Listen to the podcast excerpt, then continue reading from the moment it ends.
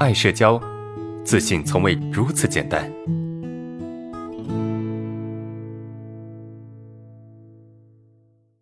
看第二个问题，呃，老师你好啊，对于创伤引发身体防御啊，该怎么解决它？有时候陷入紧张、恐惧加防御中，认为自己是有问题的，该怎么面对它？啊，我觉得这有一个办法哈，比较好解决，就是呃，创伤引发了一些身身体的防御啊，或者是陷入紧张啊、恐惧啊，就是当你处于这种状态的情况下，呃，我的建议就是不要做任何的决定，就这个时候你不建议你去做任何的决定，也不建议你去做任何的事情，就是你能够。啊，或者如果你可以的话，你最好能够按部就班的去做一些你该做的事情，啊，做一些你该做的事情，而不要去下决定，不要去，因为这个时候很容易冲动，啊，很容易冲动，对吧？啊，这个时候你很容易很容易做一些偏激的事情，啊，很容易做一些偏激，比如说，呃，有些同学因为恐惧，因为社交恐惧，所以退学了。为什么呢？因为他觉得他没有办法在这个学校里面再待下去了，对吧？要么大学退学，要么就高中退学。所以有多少的有社交恐惧的同学啊，他们没有办法完成学业啊，他没有办法去完成学业，这这这是一个很很难受的一件事情啊，那是一件很痛苦的事情啊。对，那因为他冲动嘛，他冲动去去去退学了啊，那事后他就会后悔，他就会很后悔，明白吗？啊，有社交恐惧的人哪个不是熬过来的？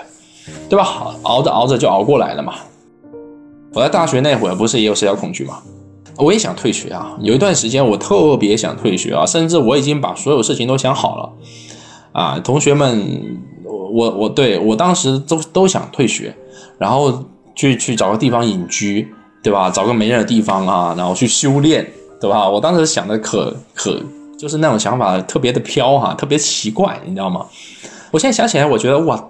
非常的幼稚啊，非常的幼稚，呃，然后那个时候非常冲动，因为当你受到刺激之后，你非常冲动，你会做出一些让你后悔的决定。所以我建议这个同学啊，当你创伤引发一些防御啊，或者是你出现一些恐惧的时候，你不要去做任何决定，也不要去呃去做一些事情啊，不要去去想要去去去做一些，最好不要去做能够影响你生活的事情。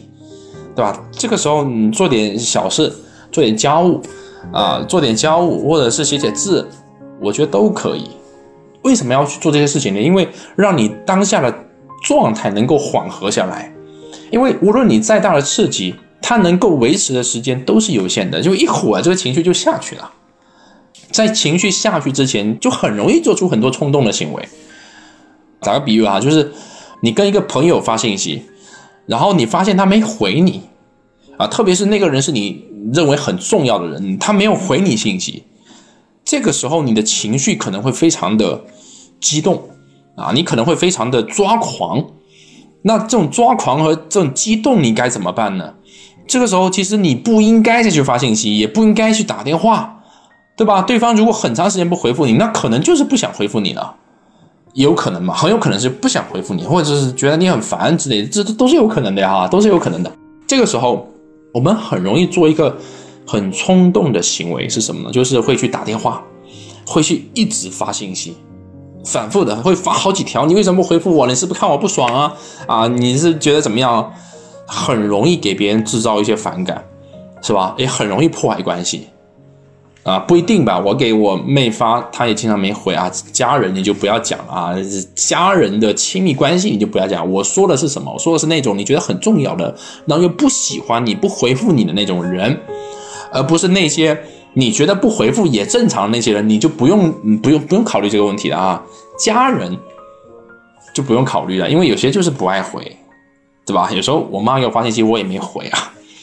啊，我说的是那些你不确定的。那些关系，啊，你你觉得他不回的时候，你会有很难受的感觉的那些关系，啊，当然我只是举个例子而已哈，我只是举个例子，OK。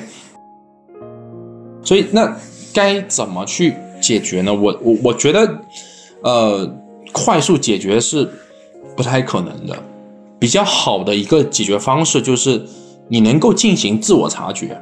就你能够去察觉到我现在是陷入创伤的状态，你能够看到自己的情绪，但是你又不参与这个情绪，呃，这个是比较好的。低级一点的，没那么高级的，就是转移注意力，该干嘛干嘛去。